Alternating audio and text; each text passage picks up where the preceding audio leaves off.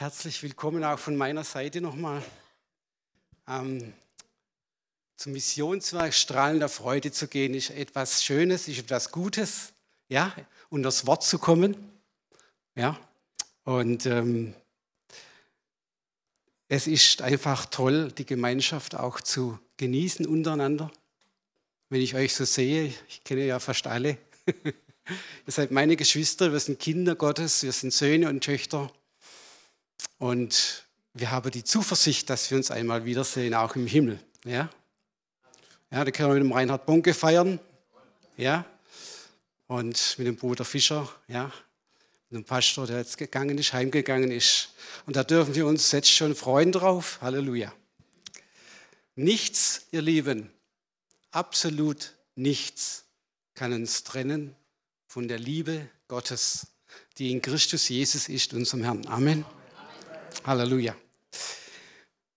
Wisst ihr, als ich die letzten Wochen so im Gottesdienst war, äh, da habe ich ähm, erstaunlicherweise einmal mehr wieder gespürt, wie der Geist Gottes zu der Gemeinde spricht. Ja?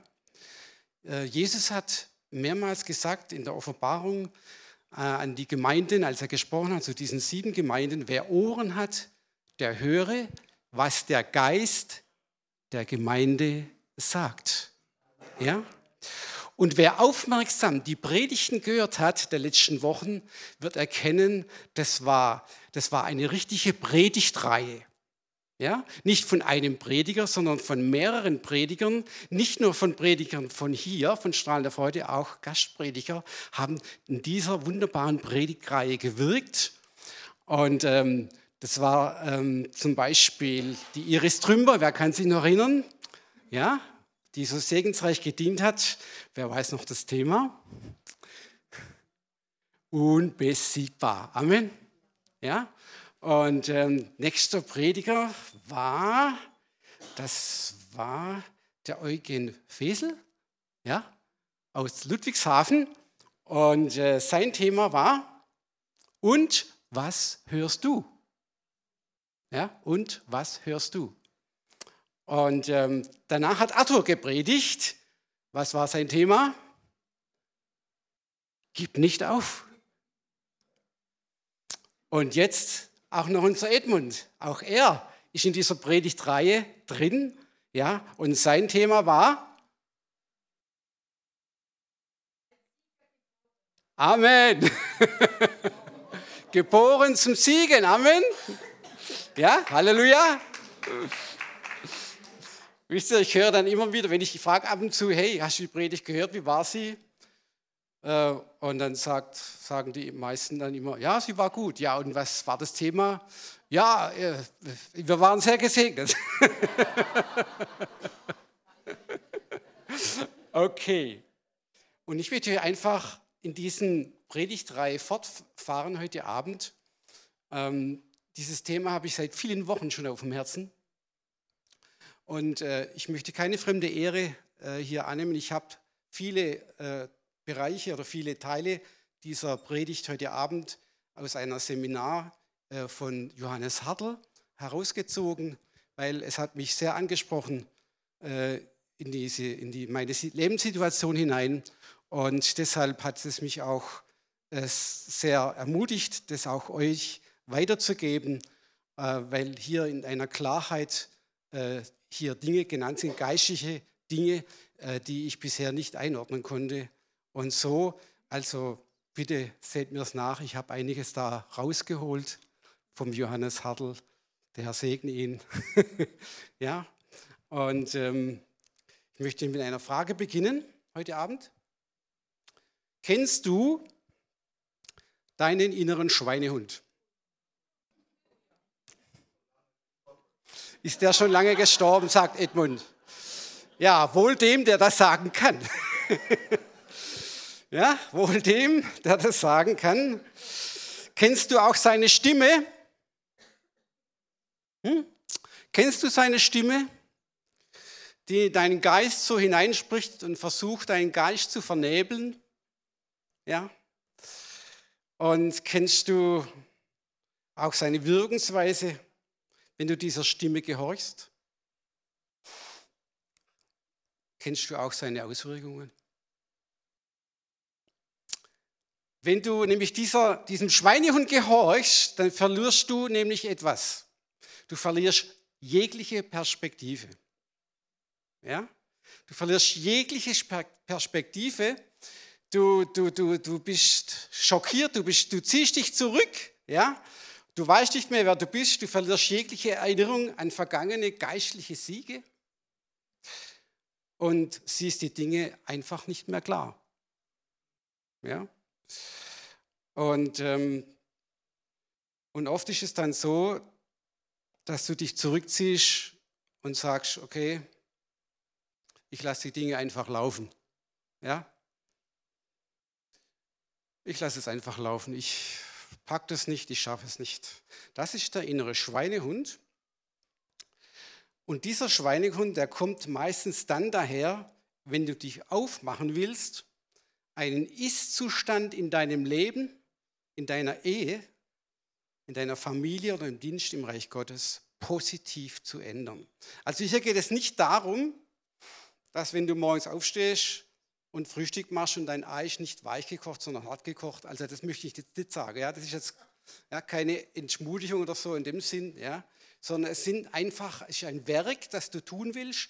Du möchtest etwas ändern in deinem Leben, ja, was schon lange brach liegt, ja, was schon lange äh, der Herr zu dir geredet hat, du sollst das verändern. Ja, und dann kommt dieser Schweinehund oft daher. Ja, und will dich entmutigen. Deshalb wird es heute Abend um Entmutigung gehen und wie man dagegen ankämpft, erfolgreich. So, jetzt hoffe ich, dass diese PowerPoint hier geht. Ansonsten bitte ich dich einfach mal, klick mal da durch. Einfach leg mal die Folie auf. Es geht um Entmutigung. Und das Thema an sich heißt das Elia-Syndrom. Ich habe es mal so genannt, denn wir werden uns heute Abend mit dem Elia befassen. Ah, schön. Ja, und äh, wir werden aber auch über einiges über den Nehemia erfahren. Beides sind gro große Männer Gottes, die beide einen großen Auftrag für den Herrn getan haben. Ja? Und beide wurden mit diesem Schweinehund, mit dieser Entmutigung konfrontiert. Ja? Genau. Ja. Du machst das für mich da, gell? Liebe. Okay. Ich möchte einfach diese Ursachen aufzeichnen anhand dieser zwei äh, Männer Gottes, die Ursachen von Entmutigung und aber äh, auch den Grund geben, äh, den Grund gehen. Und ich möchte auch mit euch ähm, das, äh, eine Lösung für diese Entmutigung aufzeigen. Wie können wir erfolgreich gegen Entmutigen, Entmutigung kämpfen? Ja? Also, das ist der Untertitel, die Ursachen von Entmutigung und wie man sie bekämpft. So, warst du schon einmal entmutigt? Na, na, na, wer nicht, ja? Edmund, du auch, du warst auch schon entmutigt, ja? Jeder von uns war entmutigt, jeden trifft's. Ja, und deshalb ist es so gut heute Abend, wenn wir ähm, Handwerkzeug bekommen, wie wir gegen Entmutigung angehen können. Ich möchte mit dem Elia anfangen. Halleluja. Der Elia ist ja, also ich lese immer diese Geschichten aus dem, aus dem ersten König und zweiten Königsbuch. Das ist für mich wie, wie soll ich sagen, äh, wie Abenteuer pur. Ja, da geht es wirklich voll ab, kann man sagen. Ähm, das, ist, das ist so spannend geschrieben. Und äh, der Elia, der war ja ein Mann Gottes und er hat ja einen Auftrag bekommen, und zwar einen gigantischen Auftrag. Er soll dort auf diesem Karmel, auf diesem Gebirge Karmel, das Gottesurteil sprechen. Jeder kennt die Geschichte, wer kennt sie nicht? Also sonst, ich kann es nur ganz grob sagen. Ja, dort auf dem Karmel, da äh, hat er einen Altar aufgebaut für den Herrn und die ähm, die Baalspriester und die Aschera-Priester, also die ihren Götzen da anbeten, die sollen ihren Altar aufbauen Und äh, dann sollen die, ähm, die Balspriester anfangen zu beten, dass Feuer vom Himmel fällt auf ihren Altar und dann würde Elia beten. Ja, so ganz grob. Und wer da, wo das Feuer dann fällt, der, ne, dessen Gott ist der Herr Israels. Das Problem war, dass Israel zu diesem Zeitpunkt Götzen angebetet hat. Und Gott lässt sowas nicht zu. Ja, dieses Gottesurteil. Und wir erleben einen der größten Siege Gottes ja, äh, in seinem Volk Israel. Das Feuer fällt vom Himmel, als Elia gebetet hat und zehrte das Feuer auf, das Wasser, alles, den Altar, die Steine verbrannten alles. Und Israel erlebte eine geistige Wiedergeburt, kann man sagen. Ja. Der Herr ist unser Gott, der Herr ist unser Gott. Ja, und Elia hat einen gigantischen Sieg ähm, äh, gesehen dürfen, den Sieg Gottes und er, Gott hat ihn so mächtig gebraucht. Aber was sehen wir einen Tag später? Wer die Geschichte kennt, einen Tag später sitzt er irgendwo in der Wüste unter einem Ginsterstrauch und ja, Gott, nimm meine Seele zu dir. Ja, ich will nicht mehr, ich mag nicht mehr. Äh, sie sind alle gegen mich, keiner mag mich, keiner liebt mich. Also jetzt mal mit meinen Worten, ja ich will sterben. Also es gibt auch dumme Gebete übrigens, ja. Okay. Wie kann es sein, dass ein Mann Gottes, ja, wie kann das sein, dass ein Mann Gottes an einem Tag den Sieg Gottes erlebt und am nächsten Tag völlig daneben ist, völlig die Perspektive verloren hat? Ja, sein Geist ist völlig vernebelt. Er sieht nicht mehr diesen Sieg Gottes. Einen Tag vorher ja, hat er ihn gesehen. Er, er, er weiß nichts mehr. Es ist ihm wie, wie, wie entschwunden. Was war die Ursache? Ja, und das passt doch nicht zusammen. Ihr lieben, Elia wurde mit einer kräftigen Entmutigung konfrontiert. Und ähm, Entmutigung, ihr Lieben, hat eine sehr gefährliche Eigenschaft. Sie kommt plötzlich und unerwartet. Ja, sie kommt plötzlich und unerwartet. Ähm, nächste Folie. Ah ja, lass die jetzt mal da. Ja, genau. Gehen wir zurück. Jetzt wieder vor. Entmutigung geschieht durch einen plötzlichen, unerklärlichen und unlogischen Verlust der Perspektive. Es ist schon erstaunlich. Ja, es ist unerklärlich, es ist unlogisch. Wie kann ein Mann Gottes, der so große Dinge erlebt hat in seinem Leben mit seinem Gott, wie kann der von jetzt auf nachher um sein Leben rennen? Wie geht das? Das passt doch nicht zusammen. Ja? Und deshalb ist diese Gefahr der Entmutigung die, dass sie plötzlich kommt und unerklärlich ist und dir jegliche Perspektive nimmt. Was vorher glasklar war, ist auf einmal wie vernebelt. Ja, wenn du einen Auftrag hast, etwas zu ändern vom Herrn, wenn du weißt, in deiner Ehe muss sich etwas ändern zum Guten und du weißt genau, dass du es tun musst, ja, damit deine Ehe wieder sich belebt, ja, damit die Familie wieder Familie ist. Du machst dich auf und willst etwas verändern, dann musst du mit Widerstand rechnen. Amen. Widerstand kommt, es wird kommen. Immer wenn du den Status quo verändern willst, zum Guten verändern willst, dann wird Widerstand kommen. Amen. Und dieser Widerstand hat viele Gesichter, ihr Lieben. Da wollen wir heute Abend noch drauf eingehen. Ja?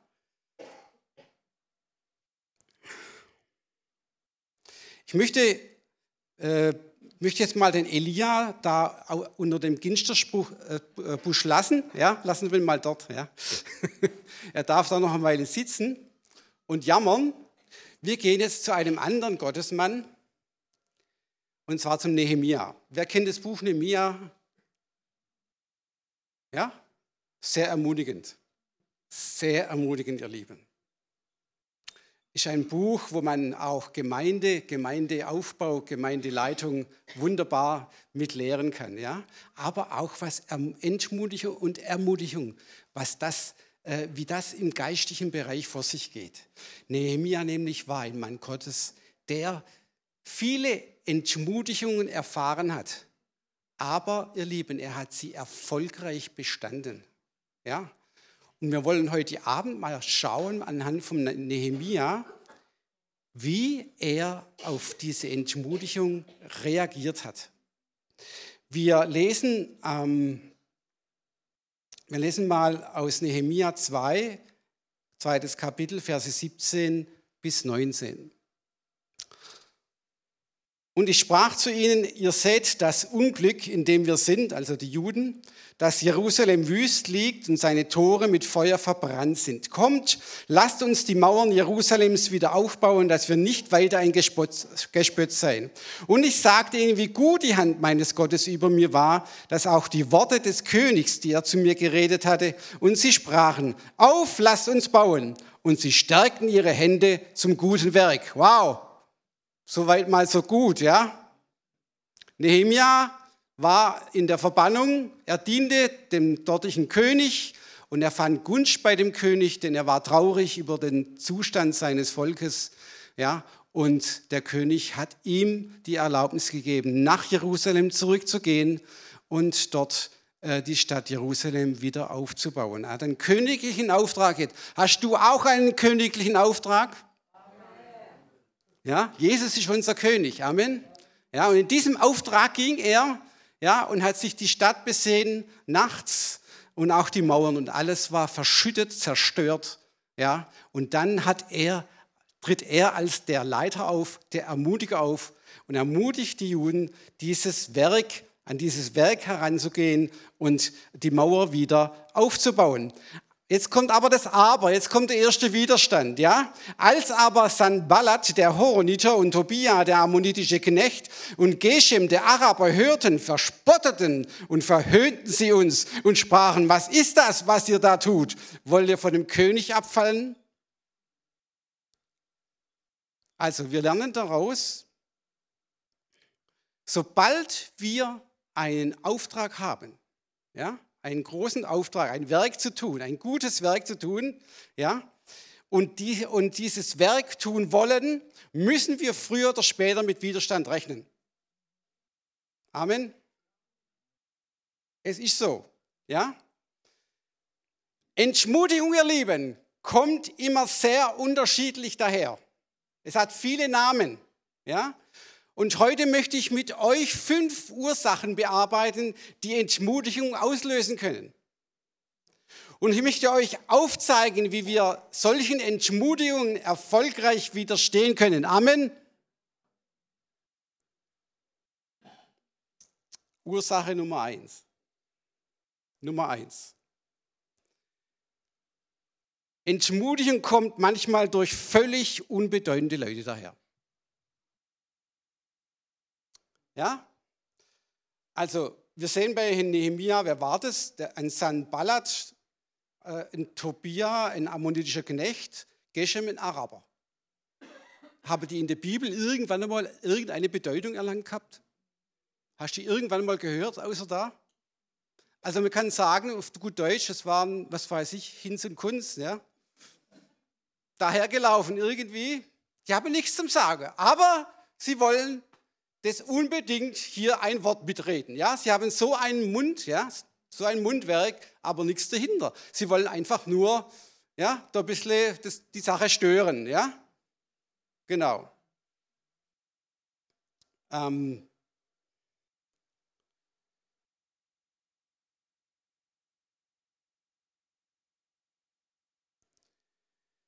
Ihr Lieben, stellt dir die Situation da vor, Sie bauen dort die Mauer auf. Vorher war alles wüst. Die Stadt des lebendigen Gottes war zerstört. Jetzt kommt einer ja, und baut und hat den Mut ja, und ermutigt die Leute wieder aufzubauen. Ja. Was wäre gewesen, wenn der Nehemia nicht gekommen wäre? Die Stadt lag verwüstet über Jahrzehnte hinweg. Wäre da je irgendjemand aufgetreten, hätte etwas gesagt? Ja, nicht, ja? Es bleibt so, wie es ist.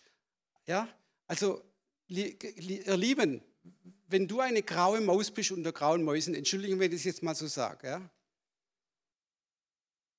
Wenn du eine graue Maus bist unter grauen Mäusen, wird sich überhaupt nichts tun.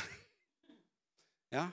Wenn du nicht bereit bist, geistig zu wachsen, wenn du nicht bereit bist, etwas zu verändern, wenn dir der Herr einen Auftrag gegeben hat, etwas zu verändern, ja, wenn du nicht bereit bist, in deine Berufung hineinzukommen im Reich Gottes, wenn du nicht bereit bist, deine Stellung als Mann oder Frau in der Ehe einzunehmen, in der Familie als Vater oder als Mutter, ja, dann wird auch nichts passieren. Dann ist alles schön plätschert so vor sich hin, ja, kein Problem. Aber ihr Lieben, das ist ja gerade das, was der Feind will. Ja? Solange du dich nicht bewegst, wirst du diese Stimmen nicht hören. Sobald du dich aber aufmachst, ein wichtiges Vorhaben anzupacken, das schon lange brach liegt, oder wenn du deine Berufung im Reich Gottes neu festmachen willst, werden solche Leute dir das madig machen wollen. Hast du solche Stimmen schon mal gehört? Die Frage ist, wie sollen wir biblisch reagieren darauf?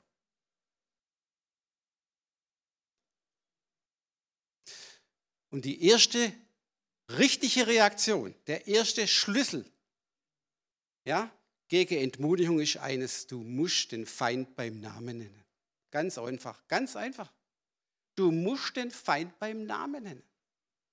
Dann hat er schon sein Gesicht verloren. Dann hat er schon eine Niederlage erlitten. Ja? Du, du sagst einfach, ich lasse mich nicht mehr entmutigen. Komm, sagen wir es mal zusammen. Ich lasse mich nicht mehr entmutigen. Amen. Wenn du noch so angegriffen bist, wenn du noch so viel Widerstand hast in deinem Leben, ich lass dich, lass dich nicht mehr entmutigen. Amen. Durch solche Stimmen, durch solche Umstände. Halleluja. Du musst einfach einen Stand einnehmen, ihr Lieben. Wir haben eine Stellung in Christus Jesus. Amen. Wir haben eine Stellung in Christus Jesus. Wir sind Söhne und Töchter Gottes. Und als solche treten wir auch auf, wenn solche Schwierigkeiten sich auftürmen in unserem Leben. Da musst du wissen, wer du bist. Amen. Halleluja. Und dann kannst du sagen, halt, stopp bis hierher und nicht weiter. Amen. Ich bin nicht von denen, die zurückweichen, sondern durch den Glauben den Sieg erringen. Und jetzt kommt der Glaube ins Spiel. Der Glaube, ihr Lieben, ist der Schlüssel zum Sieg. Amen. Unser Glaube ist der Sieg, der die Welt überwunden hat. Und alles, was aus Gott geboren ist, überwindet die Welt. Du und ich sind Überwinder. Amen. Und wir gehen mutig voran. Wir lassen uns nicht entmutigen. Ja? Nenne den Feind beim Namen. Entmutigung. Nein, mit mir nicht. Amen. Mit mir nicht. Und dieser Schritt muss von dir ausgehen. Es genügt also nicht, wenn du entmutigt bist, dass du zu deinem Pastor gehst und dich dort ausweinst. Das genügt einfach nicht.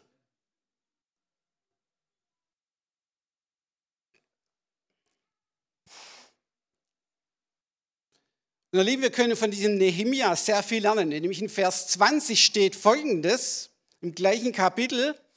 Da antwortete ich ihnen, also diesen, diesen komischen Hinz und Kunst da, ne? und sprach, der Gott des Himmels wird es uns gelingen lassen. Denn wir sind seine Knechte, haben uns aufgemacht und bauen wieder auf. Ihr aber habt keinen Anteil noch Anrecht noch Gedenken in Jerusalem. Und weil wir weil wir einen geistlichen Kampf führen, ihr Lieben, können wir auch hier unsere Namen einsetzen, können hier sagen im Namen Jesus, Teufel, du hast keinen Anteil, du hast kein Anrecht, noch Gedenken mehr in meinem Leben. Nimm diese Stellung ein in Christus, wenn Entmutigung kommt. Und wie geht es weiter, die Geschichte, ihr Lieben? Sie ist so spannend, was? So spannend, wenn das, lest mal das Buch Nehemiah, es ist so spannend. Wisst ihr, diese Widersacher, diese Entmutiger, die lassen nicht locker. Ja? Die lassen nicht locker. Nehemiah Kapitel 3, 33, 34. Als aber Sanballat hörte, dass wir die Mauer bauten, wurde er zornig und sehr entrüstet und spottete über die Juden und sprach vor seinen Brüdern und dem Heer in Samaria, was machen diese ohnmächtigen Juden da? Was? Ja, ohnmächtig. Ohnmächtige Juden, ja. Ohnmächtiges Volk Gottes. Hey, wer sind wir eigentlich? Sind wir der Kopf oder der Schwanz? Ja? Und dann lassen wir uns von solchen Stimmen rausbringen.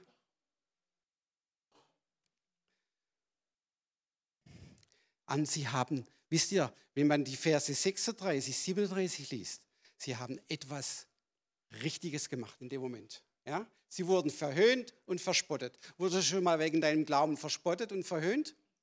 Hm? Ja? Hm? Natürlich, klar, was machen wir dann? Wir vergeben, wir segnen. Aber wichtig, ihr Lieben, es, wichtig ist, wir gehen ins Gebet. Wir beten zum Herrn. Ja? Wir sagen, Vater, du bist mein Richter. Du bist mein Rechtsanwalt. Vater, ich lege das dir alles hin. Ja? Du bist größer als diese Mickerchen Hinz und Kunz, ja? die, daher, die daherkommen. Ja? Und das haben die getan, das haben, halt, haben, das haben die Juden gemacht. Sie sind ins Gebet gegangen. Ja? Und deshalb ist es für uns ganz wichtig, wenn Jesus sagt, betet ohne Unterlass.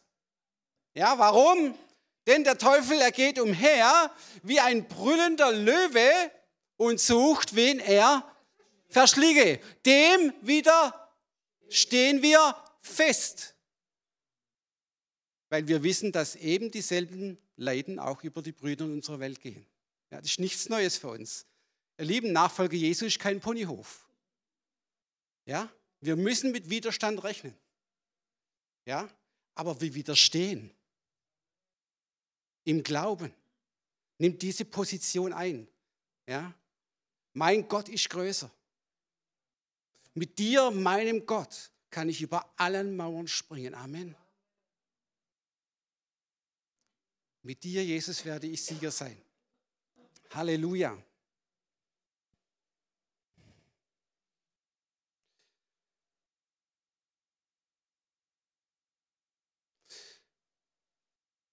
Ja, und so betete das Volk und wir lesen Vers 38, aber wir bauen die Mauer und schlossen sie bis zur halben Höhe und das Volk gewann neuen Mut zu arbeiten. Halleluja. Ja, aber ihr Lieben, es geht weiter. Die Angriffe hören nicht auf.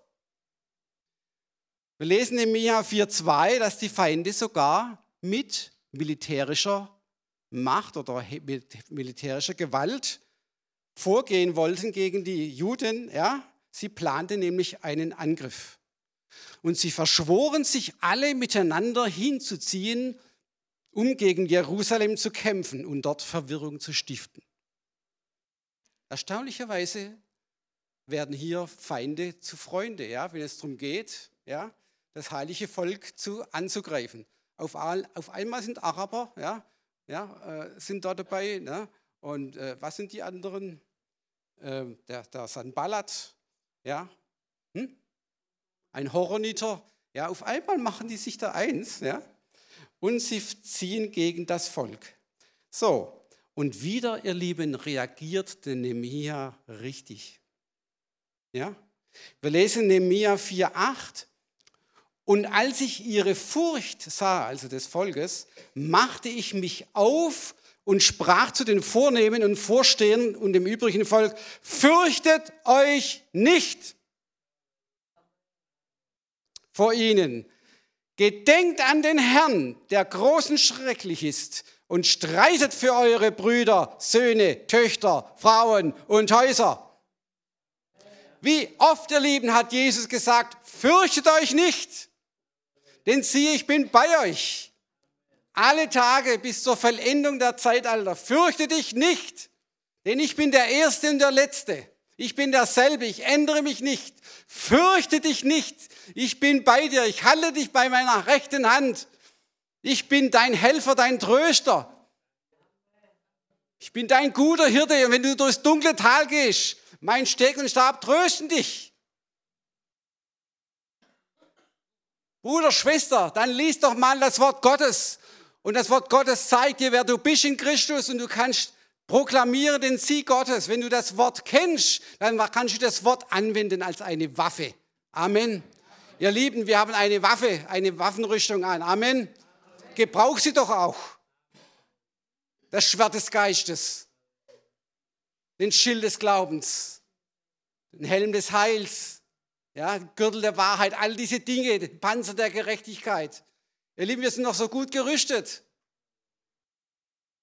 Lies das Wort Gottes und proklamiere es hinein in deine Situation, wo du auch gerade steckst. Amen.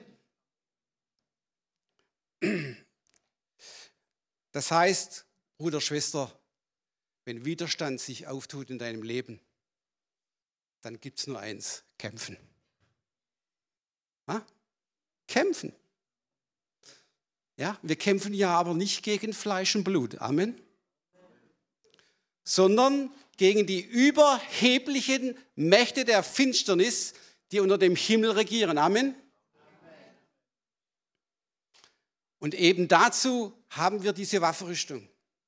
Und Paulus sagt besonders, ergreift den Schild des Glaubens. Warum? Ja, weil dieser Schild des Glaubens prallen oder sollen abprallen alle feurigen Pfeile des Tages des Bösen. Ja? Widerstand, Entmutigung kommt, ja? Brandpfeile des Feindes. Aber der Gerechte wird aus Glauben leben. Amen. Amen. Halleluja.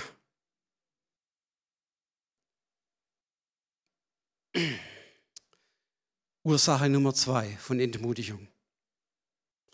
Entmutigung kommt auch als falscher Verdacht daher.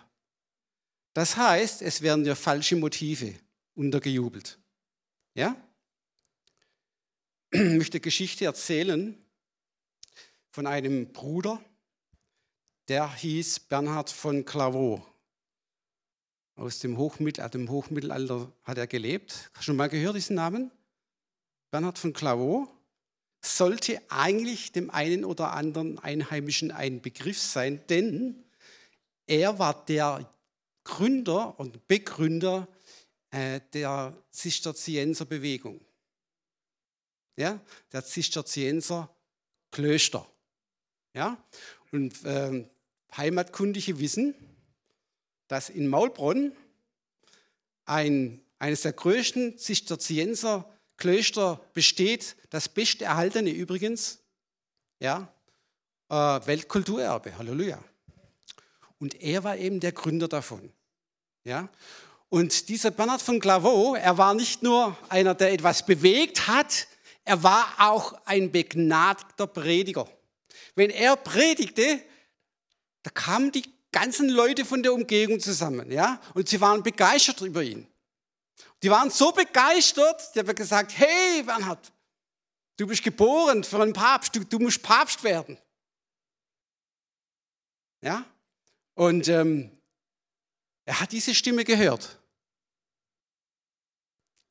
Hey, predig doch noch ein bisschen besser. Dann wirst du zum Papst gekrönt. Dann hat er gedacht, so bei sich, woher kommt diese Stimme? Wenig später, mitten in der Predigt, kommt eine zweite Stimme. Hey, Bernhard, du predigst doch nur, damit du gut dastehst. Aus Stolz, stimmt's? Er hat zwei Stimmen gehört. Predige noch ein bisschen besser, dann wirst du der Papst. Die zweite Stimme sagt, predige, du predigst doch nur, damit du gut dastehst. Aus Stolz. Was hat er wohl mit diesen zwei Stimmen gemacht? Er hat sich kurz überlegt und dann hat er etwas gesagt, eine Aussage, die überliefert wurde. Er hat gesagt, Teufel, ich habe wegen dir nicht angefangen zu predigen. Ich werde wegen dir auch nicht aufhören. Versteht ihr? Er hatte, er hatte diesen geistlichen Blick. Er wusste, woher die Stimmen kamen. Sie kamen nicht vom Herrn, sie kamen vom Teufel. Direkt, ja, während er predigte. Und er hat richtig reagiert. Amen. Da können wir viel lernen. Und ihr Lieben,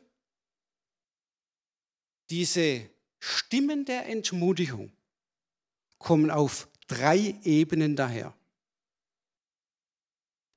Einmal durch fremde Stimmen, also von außen.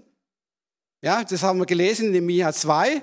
Die, der Sanballat und der Tobia, ne, das waren ja von außen, von einem anderen Volk. Zweitens, durch deine eigene Stimme. Hast du deine eigene Stimme schon mal gehört? Hm? Wir lesen in Nehemiah 4,4 und das Volk von Juda sprach, also das Volk selber, ja, die Kraft der Träger ist zu schwach und da ist zu viel Schutt. Wir schaffen es nicht, an die Mauer zu bauen. Also wo kam die Stimme her? Von innen. Vom Volk. Ja, nicht von außen, von innen. Ja?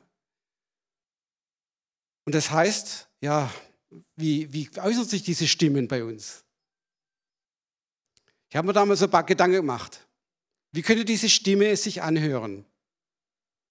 Also, ich glaube, diese Aufgabe ist zu schwer für mich.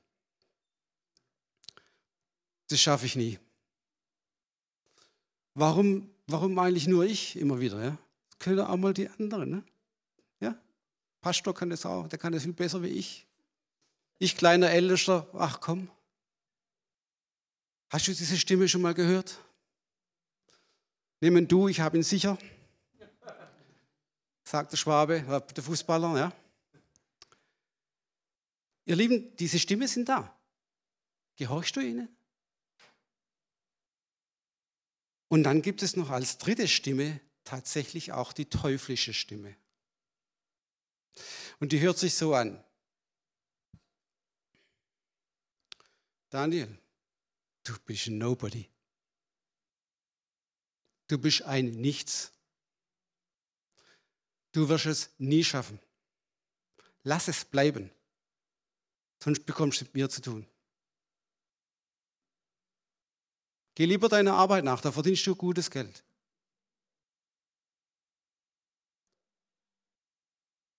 Verstehst du? So kommt der Teufel daher. Er macht dich fertig. Er macht dich klein. Ja? Das ist die Stimme des Teufels. Du bist ein Nobody. Was bildest du dir ein, hier etwas ändern zu wollen?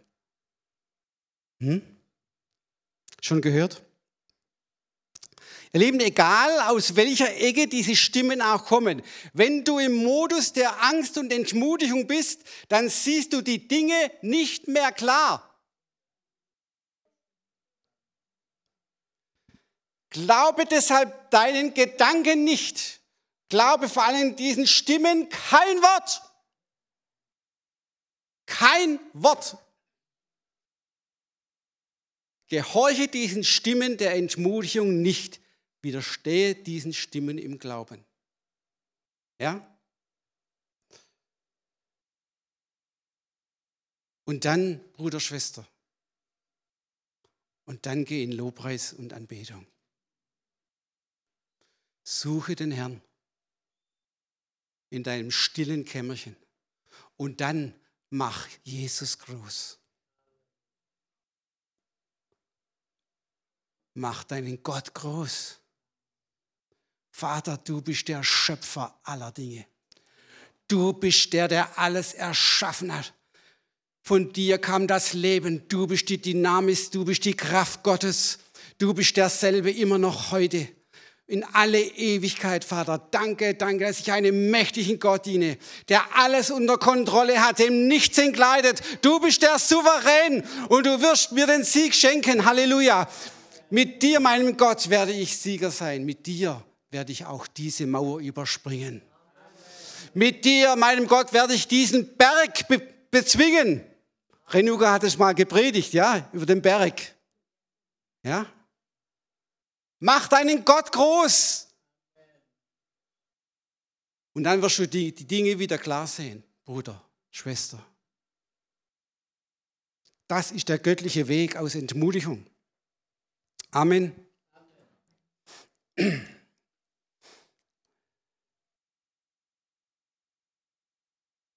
Dritte Ursache von Entmutigung. Entmutigung kann durch Ablenkung geschehen. Nehemia Kapitel 6, Verse 2 bis 3. Da sandten Ballat und Geshem, also diese Hinz und Kunz, zu mir und ließen mir sagen, komm und lass uns zusammenkommen in Kephirim im Tal Ono. Sie gedachten mir aber, Böses anzutun. Ich aber sandte Boten zu ihnen und ließ ihnen sagen, ich habe ein großes Werk auszurichten. Ich kann nicht hinabkommen. Das Werk würde liegen bleiben, wenn ich davon abließe und zu euch hinabkäme. Sie sandten aber viermal auf diese Weise und ich antwortete ihnen auf die gleiche Weise. Amen. Der Nehemia, ihr Lieben, hat es sofort erkannt, ja. Sie wollten ihn einfach nur in Verhandlungsgespräche verwickeln ja, damit die Arbeit liegen bleibt. Ja? Genau. So funktioniert Ablenkung, ja? Hey, Rainer.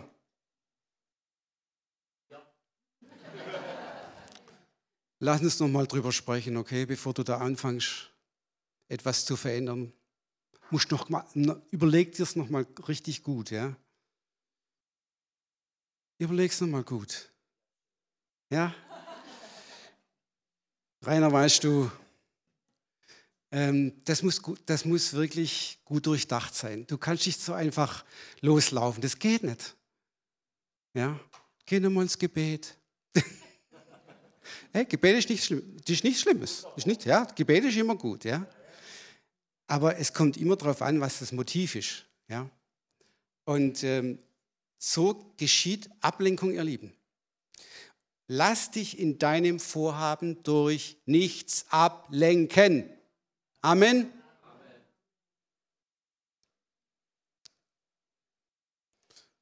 Ursache Nummer vier.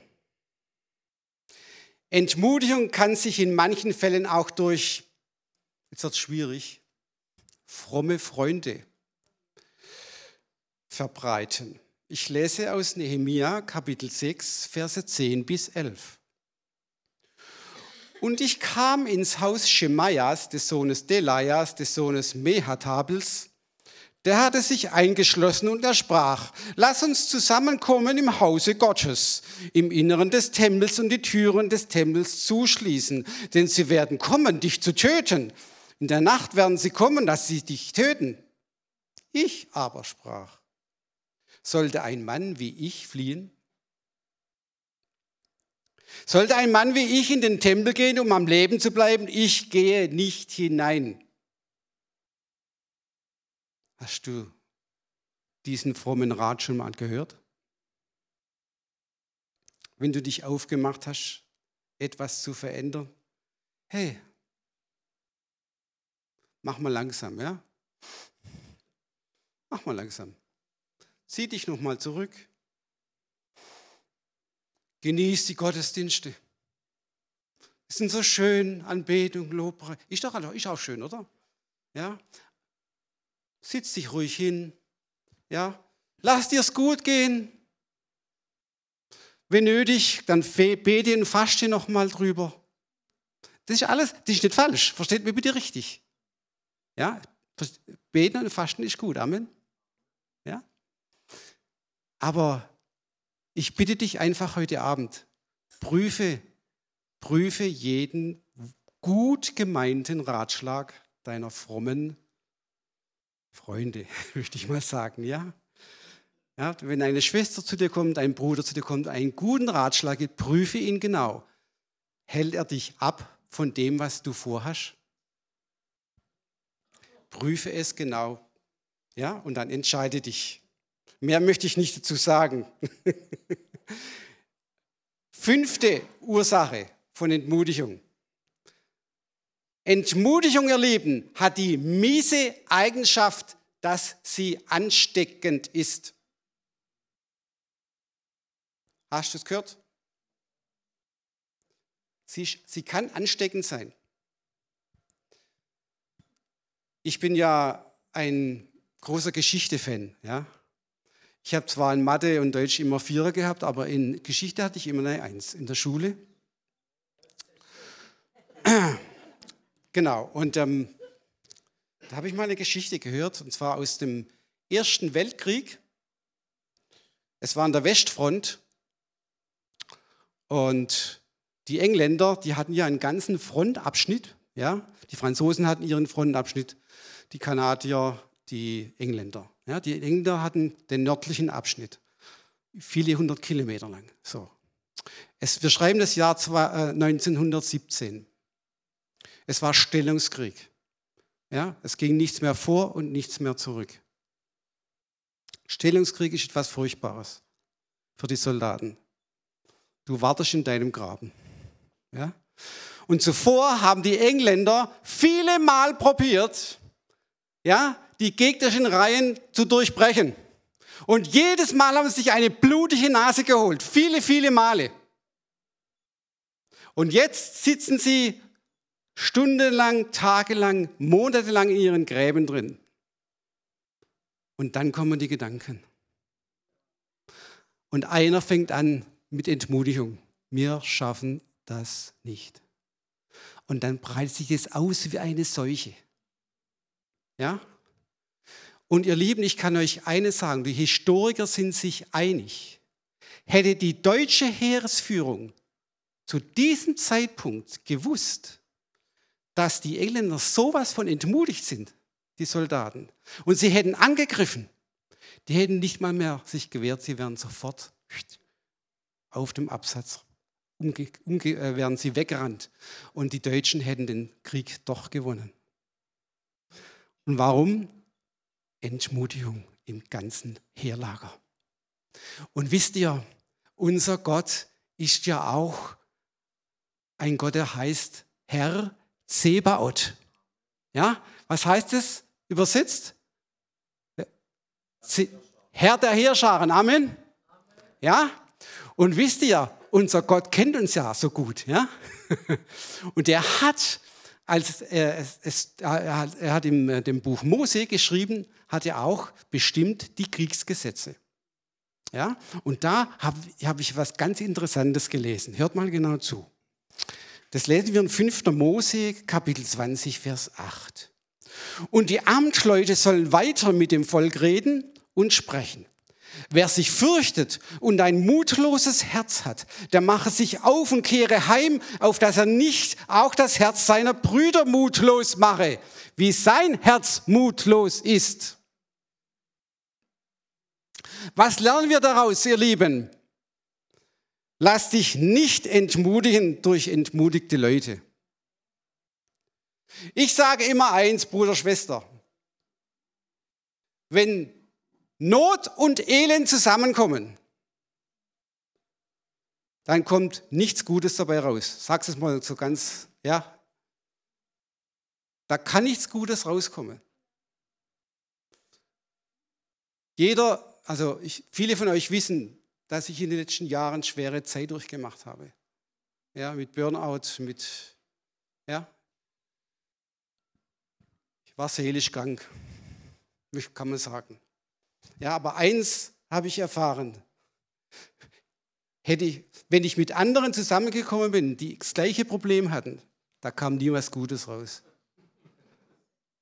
Da hat man nur noch gejammert, ja. Ach, wie ist es bei dir? Ach, wieder ein schlechter Tag, wieder Depri. Ja, ich glaube, es wird niemals besser. Ich glaube, wir müssen das tragen unser Leben lang. Versteht ihr? Da kommt nichts Gutes raus. Amen.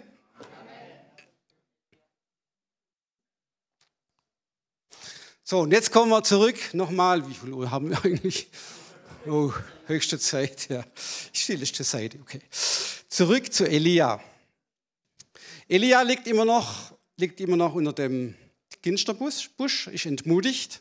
Jetzt kommt was, jetzt kommt der Herr und ihr Lieben, ich kann euch sagen, unser, unser himmlischer Vater ist, einer, ist der größte Ermutiger schlechthin. Amen. Und was er nimmt sich seinem Knecht an, seinem Elia. Er schickt einen Engel und er bekommt einen Müsli-Riegel. Ja, sage ich mal so. Ne? Denn dieser Müsli-Riegel hat es in sich. Ja, er steht nämlich auf, der Elia, und er wandert 40 Tage, 40 Nächte an den Berg Horeb, ein geschichtsträchtiger Ort für Israel. Was macht er dort? Baut er dort einen Altar und lobt seinen Herrn? Nein, ihr Lieben, er verkriecht sich wieder in eine Höhle. und er jammert wieder seinem Herrn etwas vor. Ich bin so allein, niemand mag mich, ja, keiner hilft mir, ja, alle anderen Propheten sind tot, nur bin ich, ich bin übrig geblieben und so weiter. Ihr Lieben, was dieser Mann brauchte, das hat ihm dann auch Gott gezeigt. Er hat gesagt, hey, Elia, hey Antje, komm mal raus aus deinem Loch. Komm mal raus. Da stell dich hin. Elia, und dann schau mal, ich gehe jetzt an dir vorüber. Und er ging vorüber. Und dann kam was? Dann kamen diese Donnerstimmen, die das Volk Israel schon gehört hat, viele Jahre zuvor am Horeb. Dann kam das Erdbeben, ein gewaltiges, das Felsen zerriss. Und dann kam der Sturm, ja, der heulende Sturm. Aber es steht geschrieben, Gott war nicht im Sturm, nicht im Erdbeben, nicht in dem Donnerstimmen. Er kam zum Schluss mit was? Sanften Säusen. Bruder, Schwester, wenn du entmutigt bist, brauchst du eine neue Gotteserfahrung. Gott ist dein Ermutiger. Amen. Ich habe eine in meiner schlimmsten Zeit meines Lebens diese Gotteserfahrung gehabt. Eine ganz neue Gotteserfahrung. Ihr Lieben, und seither blühe ich wieder auf. Und ich danke, ich danke allen Betern heute Abend, die für mich gebetet haben in diesen langen, langen Monaten. Ich danke euch allen. Gebete haben Macht. Und unser Gott ist ein Ermutiger. Und er will dir heute Abend neu begegnen, wenn du entmutigt bist. Amen. Und wisst ihr, er hat zu Elia gesagt, hey Elia, du bist nicht allein. Ja, du bist nicht allein.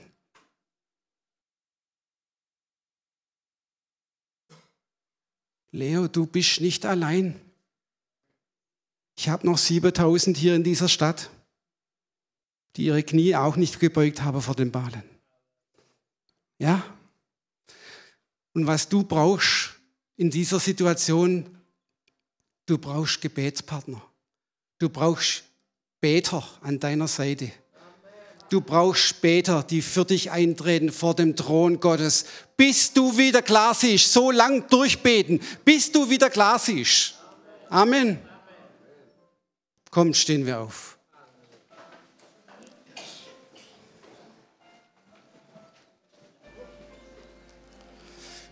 möchte es kurz nochmal zusammenfassen. Wenn wir in Entmutigung gefallen sind, wie kommen wir dann aus der Entmutigung heraus? Erstens, nenne den Feind beim Namen. Amen. Kämpfe den guten Kampf des Glaubens. Entscheide dich, den Stimmen der Entmutigung nicht mehr zu gehorchen. Viertens, mach Jesus groß durch Anbetung und Lobpreis. Und fünftens, du brauchst wie Elia eine neue Gottesbegegnung. Und das kannst du heute Abend erfahren. Eine neue Begegnung. Brauchst du eine neue Begegnung heute Abend mit dem Herrn? Dann komm jetzt nach vorne. Wir werden für dich beten. Wenn du entmutigt bist, wenn du gerade in dieser Phase drin bist, der Herr wird dir neu begegnen heute Abend. Komm, komm, der Herr wartet auf dich. Er möchte dich ermutigen heute Abend. Er möchte dir ganz neu begegnen. Amen.